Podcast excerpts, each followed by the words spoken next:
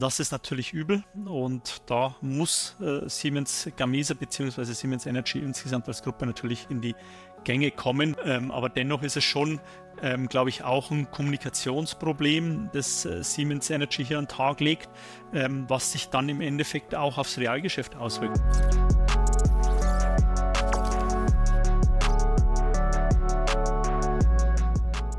Minus 35 Prozent bei Siemens Energy. Wir hatten vor vier Monaten schon ein Video veröffentlicht, wo Siemens Energy schon einmal einen der größten DAX-Tagesverluste verzeichnet hat. Und heute jetzt das nächste Video und eine ziemlich kuriose Abfolge, wie es dazu heute kam. Wir sind eingeschaltet, um ein kurzes Statement zu diesem Kurseinbruch zu geben. Mein Name ist Paul Petzelberger, das ist der YouTube-Kanal der SDK Schutzgemeinschaft der Kapitalanleger. Und mit mir eingeschaltet SDK-Vorstandsvorsitzender Daniel Bauer. Hi Daniel. Hi Paul. Das war ja heute schon eine ziemlich kuriose Abfolge. Also die Wirtschaftswoche legt los, ich glaube so 9 Uhr, 9.30 Uhr und äh, veröffentlicht einen Artikel. Siemens Energy verhandelt mit Bund über Staatshilfe in Milliardenhöhe. So, und dann kam gar nicht lang danach von Siemens Energy eine offizielle Pressemitteilung, 10.41 Uhr, also grob anderthalb Stunden später, wo Siemens Energy probiert hat, eigentlich das Ganze zu beruhigen, einzuordnen, aber dann ist der Kurs erst richtig eingebrochen, also auf den Artikel der Wirtschaftswoche um die 6, 7 Prozent Kurseinbruch und dann als Folge von Siemens Energys Pressemitteilung minus 35 Prozent, in dem Tief sogar noch ein bisschen mehr. Daniel, schieß mal los, was ist da los? Ja, ähm, Paul, erstmal danke für die Gelegenheit, hier nochmal Stellung zu nehmen.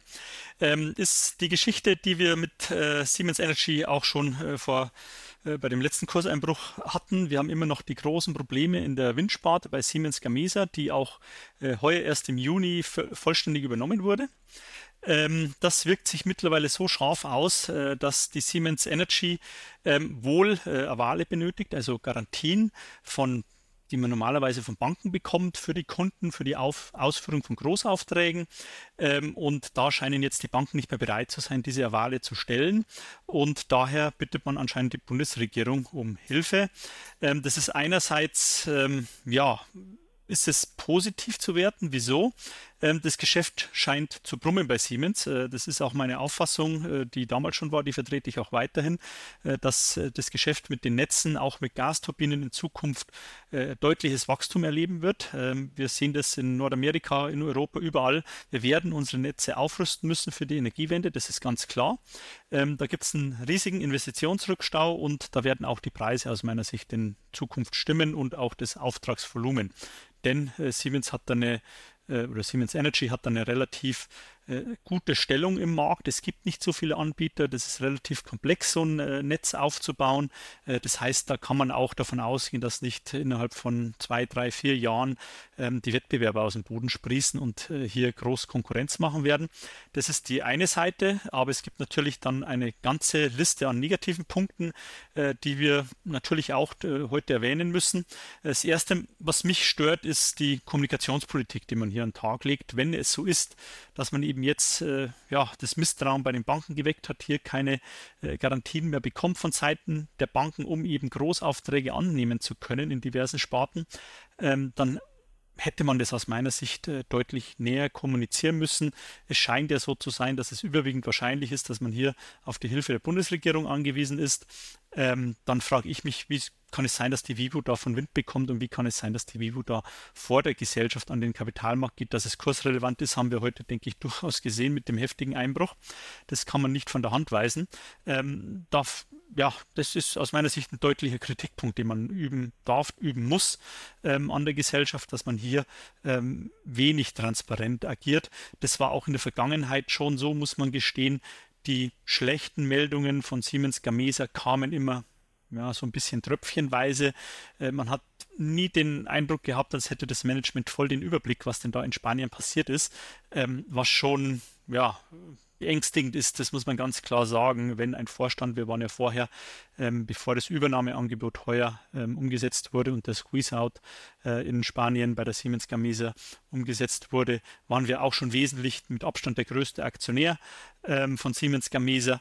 Dass man hier so wenig Einblicke hatte, das ist erschütternd, muss man schon ganz klar sagen. Ist äh, mir so eigentlich noch nie äh, bekannt geworden äh, von einem großen Unternehmen, dass man im Endeffekt gar nicht weiß, was in einer wesentlichen Tochtergesellschaft anscheinend so passiert ist in der Vergangenheit. Ähm, also A, Kommunikationspolitik ist ein Thema und B natürlich ähm, die Auswirkungen jetzt aufs Geschäft auch. Äh, Siemens Energy hat kommuniziert, dass man in der Windsparte im Offshore-Bereich nur noch ähm, jetzt selektiv Aufträge annehmen wird, im Onshore-Bereich anscheinend ähm, ja, fast ganz zum Stillstand kommt. Da hat man auch die großen Probleme im Onshore-Bereich, wo man äh, Turbinen auswechseln muss, wo man Reparaturen vornehmen muss.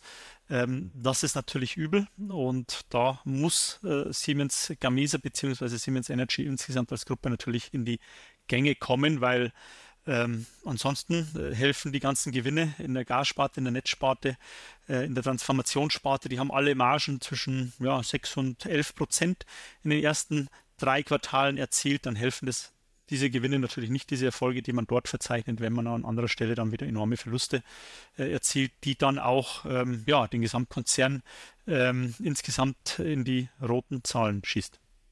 Aber die Frage ist doch, ist das hauptsächlich heute ein Kommunikationsdesaster? Weil das, was Siemens Energy ja veröffentlicht, also die Medien berichten, Siemens Energy braucht Staatshilfen. So, klar, natürlich pure Panik und alle denken an TUI, Lufthansa etc. Aber da ist ja erstmal die Differenzierung, Siemens Energy braucht Garantien. Und dann, was Siemens Energy veröffentlicht, wir folgen jetzt mal den Gedankenpfad. Ob das wirklich so ist, werden wir dann in den nächsten Wochen, Monaten, Jahren sehen.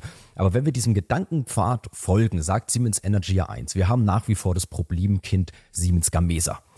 Da wurde heute aber gar nichts groß Neues verkündet. Es wurde eigentlich gesagt, gut, man nimmt gewisse Aufträge nicht mehr an. Das war aber auch das, was wir im letzten Video schon diskutiert hatten.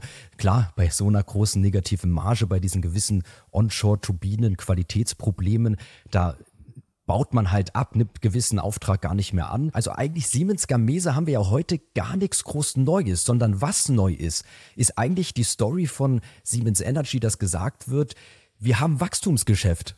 Also wir haben Grid Technologies, äh, das ganze Geschäft mit den Hochspannnetzwerken, Ausbaunetzwerke, Infrastrukturgeschäft, gerade USA, große Wachstumsperspektive, zweistelliger Milliardenumsatz, äh, zweistellige Marge, zweistelliges Wachstum, also ein tolles Wachstumsgeschäft, auch Gas Services.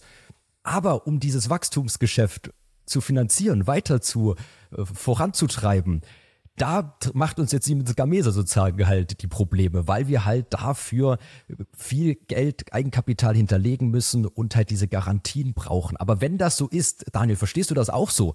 Dann ist es doch eigentlich eher vielleicht ein Kommunikationsdesaster, dass der Markt jetzt sagt, äh, Siemens Energy braucht Staatshilfen, aber eigentlich geht es darum, dass Siemens Energy enorm viel Wachstumspotenzial hat und um dieses Wachstum zu realisieren, also den Netzausbau, der ja auch in Deutschland so groß ansteht, sozusagen diese Garantien braucht.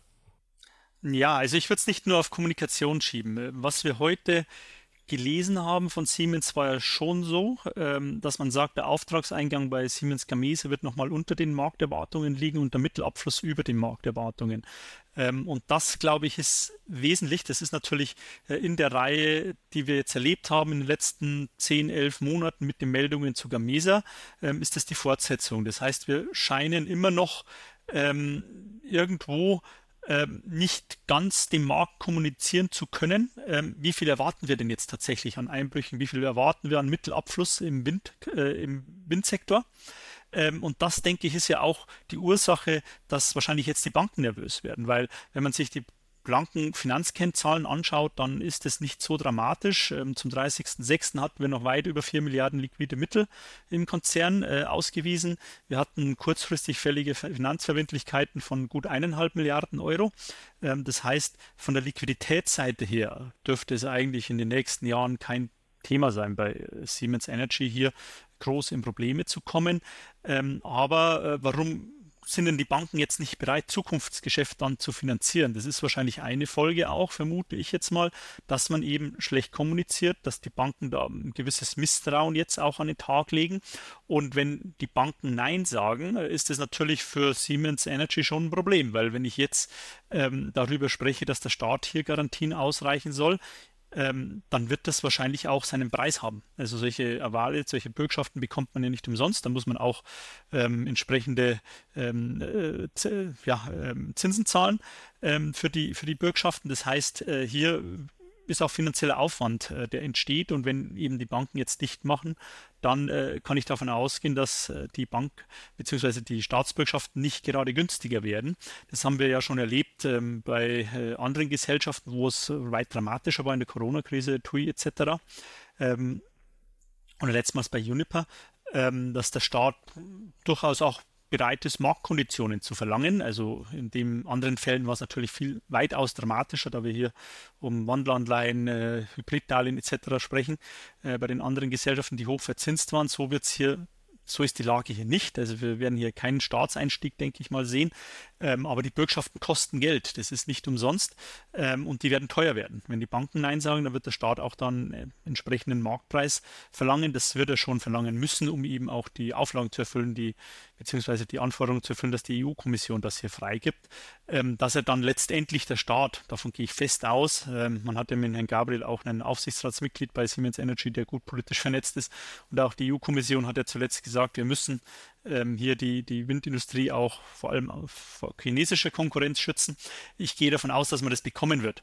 Ähm, aber dennoch ist es schon, ähm, glaube ich, auch ein Kommunikationsproblem, das äh, Siemens Energy hier an den Tag legt, ähm, was sich dann im Endeffekt auch aufs Realgeschäft auswirkt. Weil wenn man klar kommuniziert hätte, was Sache ist, und wenn man klar aufzeigen kann, wie hoch die Verluste sind bei Siemens Gamesa, dann hätte man wahrscheinlich auch Banken gefunden, die bereit wären, hier die Bürgschaften zu geben. Ähm, das ist nicht der Fall.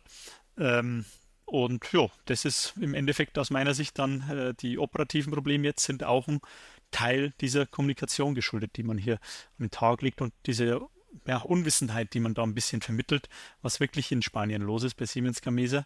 Und das ist schon äh, eine Baustelle durchaus, die man äh, betrachten muss und kritisch betrachten muss. Eigentlich haben wir das klassische Zerschlagungsszenario. Also wir haben gewisse Geschäftsbereiche, die super laufen, zweistellig wachsen, hohe Margen abwerfen großes äh, Zukunftspotenzial haben. Und dann haben wir diesen einen Bereich, der so den ganzen Konzern runterzieht. Jetzt können wir natürlich in der aktuellen Situation, das ist eine Zerschlagung natürlich kaum möglich mit Siemens Gamesa. Aber man muss sich natürlich schon auch vorstellen, man hat für Siemens Gamesa 4,4 Milliarden in der Komplettübernahme gezahlt und jetzt ist die gesamte Marktkapitalisierung von Siemens Energy, ich habe jetzt nicht nachgeschaut, aber ich glaube irgendwo 6 Milliarden, 7 Milliarden Euro nur noch wert, also um auch so die Größenverhältnisse zu sehen. Aber wenn jetzt vielleicht nicht Zerschlagung möglich ist, Daniel, könnte man nicht bei Crit Technologies beispielsweise irgendwie einen Investor mit reinnehmen? Also dass man, wenn man jetzt vielleicht auch nicht abspaltet, aber doch irgendwie sagt, genau bei den Wachstumsbereichen, die ja super laufen und wo wir auch die Garantien benötigen, da vielleicht wie die BayWa beispielsweise mit der BayWa eh einen Finanzinvestor dann ganz gezielt bei einer Tochter, bei einem Geschäftsbereichssegment mit reinnehmen. Ja, der Vorstand hat ja schon angekündigt, dass er solche Optionen anscheinend auch prüft, um die bilanziellen äh, Relationen zu verbessern. Äh, man hat ja jetzt schon einen Verkauf auch aus, angekündigt vor äh, geraumer Zeit, äh, was die Netzsparte angeht. Ähm, ob das der richtige Weg ist, weiß ich nicht. Also man kann durchaus die Frage stellen, ob man nicht damals ähm, die, die, die Gamese hätte, die Anteile an Gamese hätte verkaufen sollen. Ähm, die Frage ist, hätte man denn einen Käufer gefunden, wenn der eine Due Diligence macht und sich den, äh, ja, den Gamesa-Konzern mal genauer anschaut? Wahrscheinlich wären dann alle abgesprungen, wenn sie die Risiken gesehen hätten, die darin schlummern. Ähm, und ja, das ist natürlich ein Problem. Jetzt die ähm, guten Bereiche zu verkaufen, ist natürlich auch die Frage, ob das für die ähm, Siemens Energy Aktionäre dann von Vorteil ist, wenn man quasi die Ertragsperlen jetzt äh, teilweise oder ganz äh, veräußern würde. Es kommt natürlich immer auf den Preis drauf an. Wenn man eine entsprechende Bewertung bekommt, ja klar. Wenn nicht, dann ja, ist es aus meiner Sicht wahrscheinlich das Sinnvollste, wenn man hier ähm, langfristig versucht, ähm, die, die Windsparte auch ähm, ja, zu sanieren, äh, dass in dem Bereich Bedarf steht. Das ist, glaube ich, äh, ja, ganz klar, Marktexperten gehen davon aus, dass wir den Bedarf, den wir haben an Windturbinen in den nächsten Jahren oder im Jahrzehnt gar nicht alleine aus Europa und USA erfüllen werden können und daher automatisch die chinesischen Anbieter mit ins Spiel kommen. Ähm, das ist wahrscheinlich tatsächlich so, ähm, dass wir die Kapazitäten in Europa gar nicht haben. Das heißt, dass hier ähm, ja, eigentlich das Umfeld äh, ganz gut sein dürfte. Aber die Frage ist, bekommt Siemens Energy es hin? Wir kommen natürlich aus dem Großkonzern, aus dem Siemens-Konzern. Ähm, Konzerne sind immer relativ behäbig, was Wandel angeht, was Strukturwandel angeht. Ähm, da haben es kleinere Unternehmen viel, viel leichter, äh, wenn natürlich so Strukturen sehr eingefahren sind, die Prozesse sehr eingefahren. Äh, da muss man erstmal als Vorstand dann ja, so durchregieren, dass eben ein neues Denken in das Unternehmen kommt, mehr Innovationen, mehr Unternehmertum ins Unternehmen kommt und äh, die Bürokratie abgebaut wird, die auch in solchen Unternehmen herrscht. Das macht mir ein bisschen Sorgen. Also, dass man hier quasi den Wandel, der durchaus möglich ist aus meiner Sicht, dass man den vielleicht aufgrund der internen Aufstellung gar nicht hinbekommen kann, äh, weil man eben zu, zu groß ist mit über 90.000 Mitarbeitern ähm, und damit eben ja an sich selbst scheitert. Da muss der Vorstand, glaube ich, das ist das A und O, wo er ansetzen muss, dass er hier Strukturen schafft, dass eben dieser Wandel möglich ist und dass solche Probleme, die man angehäuft hat in der Vergangenheit, in der Zukunft, ähm, dann auch nicht mehr vorkommen. Dann, glaube ich, steht Siemens Energy für eine guten äh, Zukunft, weil der Markt, wie gesagt, ähm, ist toll, in dem sich Siemens Energy insgesamt bewegt. Aber man muss natürlich auch das Potenzial, das man hat, auch entsprechend nutzen wollen und nutzen können. Und ähm, da äh, kommt es auf den Vorstand an, dass er eben hier die Prozesse entsprechend äh, gestaltet, dass äh, Siemens Energy auch die Stärken ausspielen kann. Wir können festhalten, maximale Unsicherheit und das ist letztlich auch der Grund für diesen heutigen Einbruch. Unsicherheit hatten wir auch schon beim letzten Video, aber heute jetzt nochmal ganz große Unsicherheit. Was genau bedeuten die Garantien? Geht es da wirklich nur um Wachstum bei den anderen Bereichen oder wie schlimm steht es doch um Siemens Gamesa? Ich persönlich bin eher positiv gestimmt bei der aktuellen Bewertung, weil wenn man sich die Marktkapitalisierung anschaut, jetzt sind wir ja unter 6 Milliarden Euro da können wir schon bei den einzelnen Segmenten, anderen Segmenten ja schon bereits Marktwerte ähm, irgendwo kann man sich vorstellen, die höher liegen, jetzt Grid Technologies, Gas Services beispielsweise eben mit einem zweistelligen Milliardenumsatz, hohen Margen, hohen Wachstumsraten. Aber wie gesagt, es ist natürlich schwierig, da aktuell zu restrukturieren und es stellt sich die große Frage, wie schlimm sind die Probleme halt wirklich, gerade bei Gamesa und wie sehr reißt es halt den ganzen Konzern mit nach unten. Also das so ein bisschen meine persönliche Einschätzung auf dem Kursniveau eher tendenziell positiv zur Transparenz. Wir haben auch mit dem SDK Realdepot heute knapp über sieben Euro mal eine Position gekauft. Daniel, du bist eher ein bisschen negativ gestimmt, darum werfe ich den Ball zum Abschlusswort nochmal zu dir zurück, weil hoch, hochriskant ist das Ganze natürlich ohne Frage. Darum vielleicht nochmal dein Abschlussstatement zu Siemens Gamesa. Ja, also negativ gestimmt bin ich nicht, glaube ich, auch wenn vielleicht das Eindruck entstanden ist. Ich glaube, Siemens Energy wird es schaffen. Ähm, warum? Weil der Wettbewerb dort einzusteigen in den Markt ist relativ äh, schwer. Der Wettbewerb wird sich in Grenzen halten. Ähm, Siemens Energy verfügt über die Kapitalkraft, aber natürlich wie gesagt, negativ, ähm, großes Schlachtross. Ähm, meistens sehr unbeweglich sind solche Einheiten und da gilt es eben anzusetzen. Und wenn der Aufsichtsrat, der Vorstand da das alles äh, entsprechend aufstellen, dann glaube ich, kann das auch gut enden.